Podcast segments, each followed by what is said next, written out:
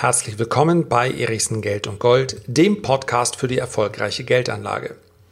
Mit Cannabis-Aktien konnte man sehr, sehr viel Geld verdienen, bis, ja, bis im Februar 2019 die Kurse begannen einzubrechen. Selbst die Großen der Branche blicken auf bis zu 90 Prozent Kursverlust.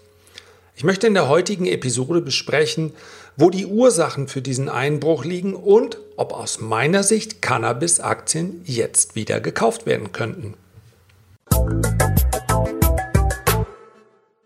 Im wahrsten Sinne des Wortes wähnten sich die Käufer von Cannabis-Aktien im Jahr 2018 und auch noch zu Beginn des Jahres 2019 wie in einem Rausch.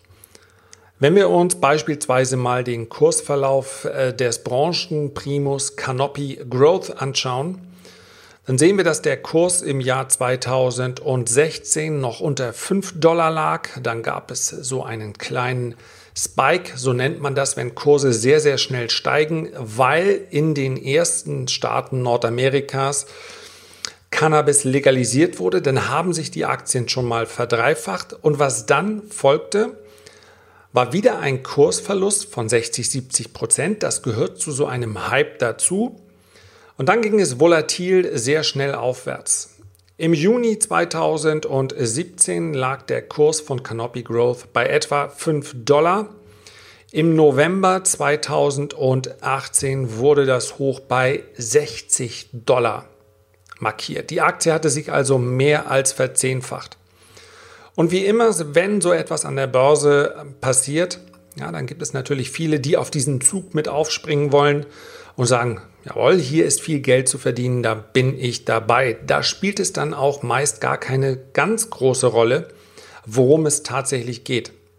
Wir haben das in einer ja, nie dagewesenen Ausprägung bei der Entwicklung von Bitcoin gesehen.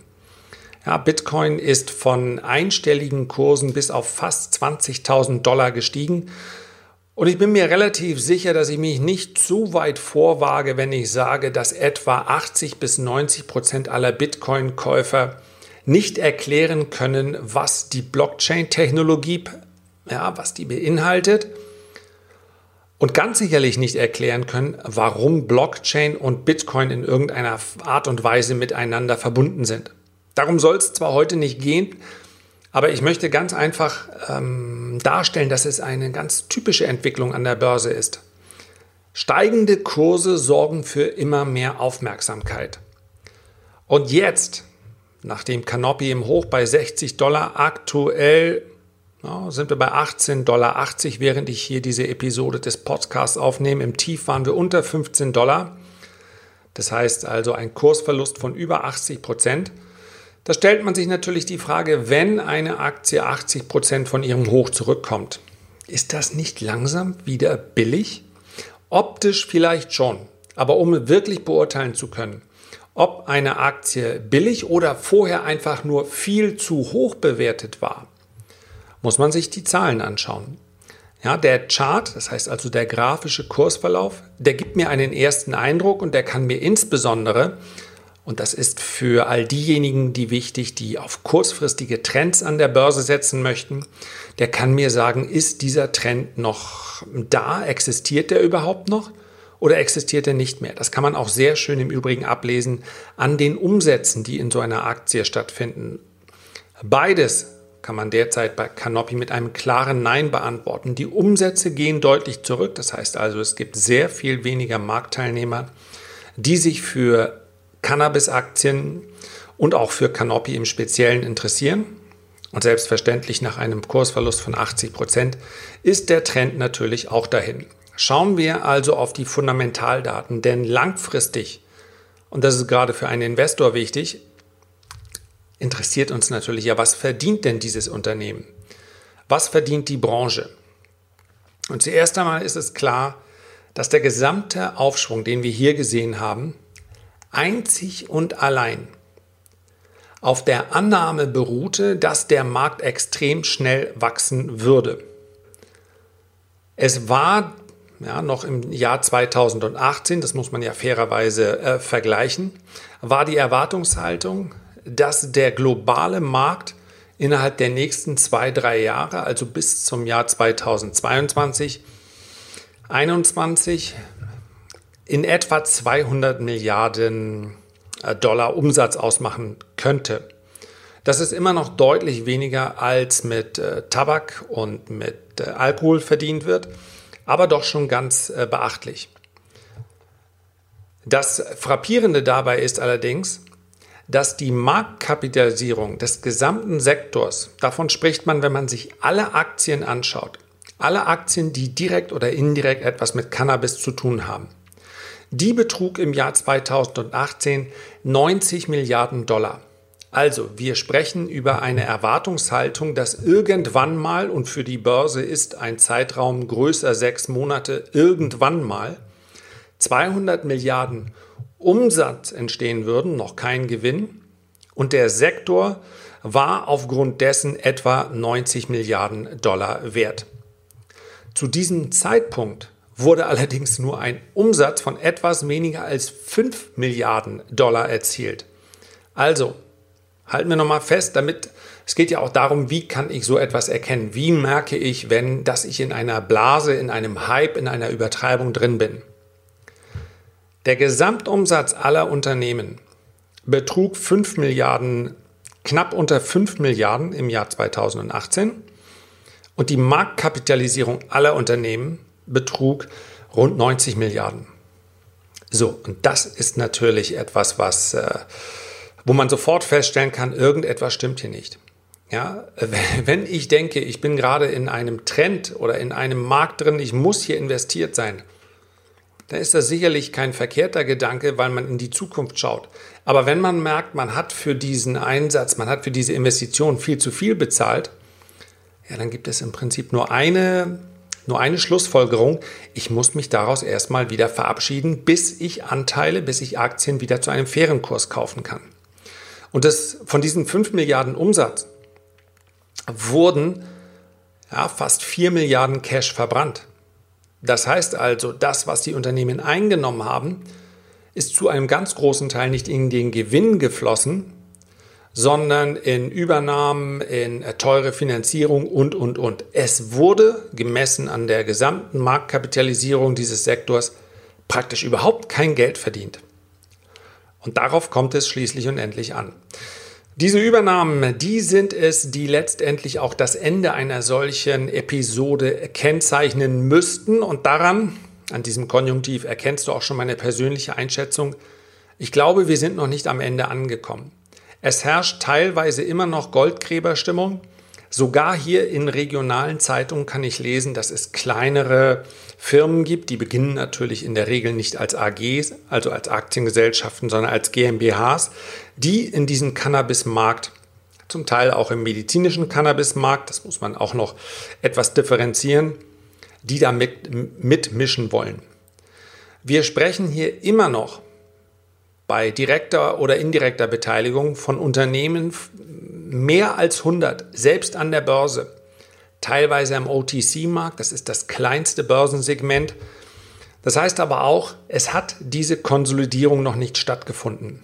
Zu einer Konsolidierung gehört zum einen, dass große Player wie etwa Canopy oder auch Kronos kann man hier nennen, die sind deshalb aus meiner Sicht diejenigen, die vermutlich zu den Übernehmern gehören werden, weil sie das Kapital haben und weil sie vermutlich auch diese Konsolidierung überstehen können.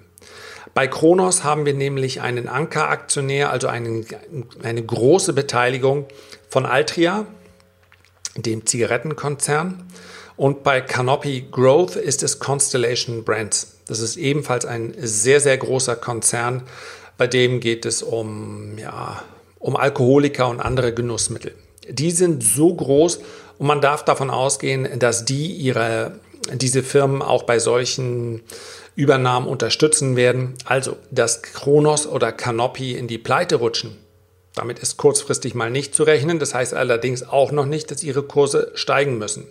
Also Konsolidierung bedeutet auf der einen Seite, es wird Übernahmen geben.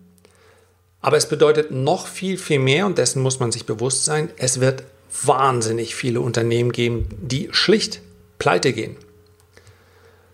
Der Abschwung, den wir dann sehen, das ist äh, einer, den nur diejenigen überleben werden, die wirklich eine starke Bilanz haben. Und starke Bilanz, die kann dadurch entstehen, dass die Umsätze und letztendlich auch die Gewinne hoch sind. Aber die besteht natürlich auch aus Rücklagen. So, der Rebound, den wir dann sehen, der der wird es dann ebenfalls wieder in sich haben. Nur, dafür müssen wir ganz klar sagen, das, was wir momentan an struktureller Schwäche sehen, das wird sich so schnell nicht aufheben. Denn jetzt in diesem Moment sind die Produktionskapazitäten, also all das, was zum einen die Glücksretter, aber auch die großen Unternehmen auf den Markt an Material abgeben, das ist höher als die Abnahmemenge. Also das Angebot übertrifft die Nachfrage. Das ist natürlich die schlechteste aller Welten. Das sorgt dafür, dass die Preise relativ gering sind und das sorgt dafür, dass Unternehmen, die nicht so kapitalstark aufgestellt sind, dass die vermutlich sogar weiter Verluste schreiben. Noch ist, sind wir also in einer Phase, in der es aus meiner Sicht etwas zu früh sein könnte, äh, um hier zuzugreifen. Insbesondere haben auch sogenannte Shortseller einen ganz guten Riecher dafür. Shortseller sind diejenigen am Markt, genießen manchmal einen etwas zweifelhaften Ruf. Das muss aber gar nicht so sein aus meiner Sicht. Denn wenn jemand von steigenden Kursen profitieren kann, dann ist es letztendlich auch nur folgerichtig, dass es auch Marktteilnehmer gibt, die von fallenden Kursen, profitieren.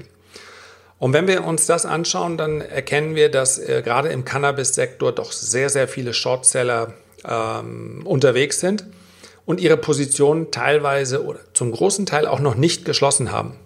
Das heißt also, sie sind short, sie haben Aktien leer verkauft, profitieren von fallenden Kursen, haben aber diese Spekulation noch nicht beendet in der Erwartung, dass die Kurse noch weiter fallen werden und das entspricht letztendlich auch dem, was ich denke. Es wird viele, gerade kleinere Unternehmen geben, die werden am Ende schlicht und einfach in die Pleite rutschen. Und dann wird es andere Unternehmen geben, die durch diese Phase hindurch kommen und die werden dann auch interessant werden für einen Kauf. Aber wie gesagt, solange das Angebot größer ist als die Nachfrage, solange ist mit, einer, mit einem Ende dieser Abwärtsbewegung ähm, ja, nicht zu rechnen. Und insbesondere, und das ist äh, vielleicht der wichtigste Punkt sogar, einen Nachteil hat diese Branche und das ist der politische Einfluss. Den gibt es auch im Bereich der Zigaretten, im Bereich des Alkohols. Das heißt halt auch in anderen, ähm, in anderen Branchen wie etwa der Energiebranche und, und, und. Und wir sehen auch, dass viele Unternehmen damit zurechtkommen und trotzdem gute Gewinne schreiben. Aber wir sprechen natürlich hier bei Cannabis über die ganz einfache Frage, entsteht ein Markt oder entsteht er nicht? Kanada und Kalifornien das sind die beiden Cars. Die haben den Aufschwung eingeleitet, denn sie waren die ersten, die Marihuana legalisiert haben. Anfangs wurde damit gerechnet, dass es relativ auch äh, schnell ähm, Staaten wie äh, New York oder New Jersey geben würde, die, das, äh, die dem nachziehen würden. Das ist aber einfach noch nicht passiert. Das heißt also, wir haben äh, sowohl in Europa keine Legalisierung von Marihuana als eben auch noch in vielen Staaten in Nordamerika. Und insofern, das kann man als Potenzial betrachten, denn wenn das kommt, dann ergeben sich ganz neue Absatzmärkte.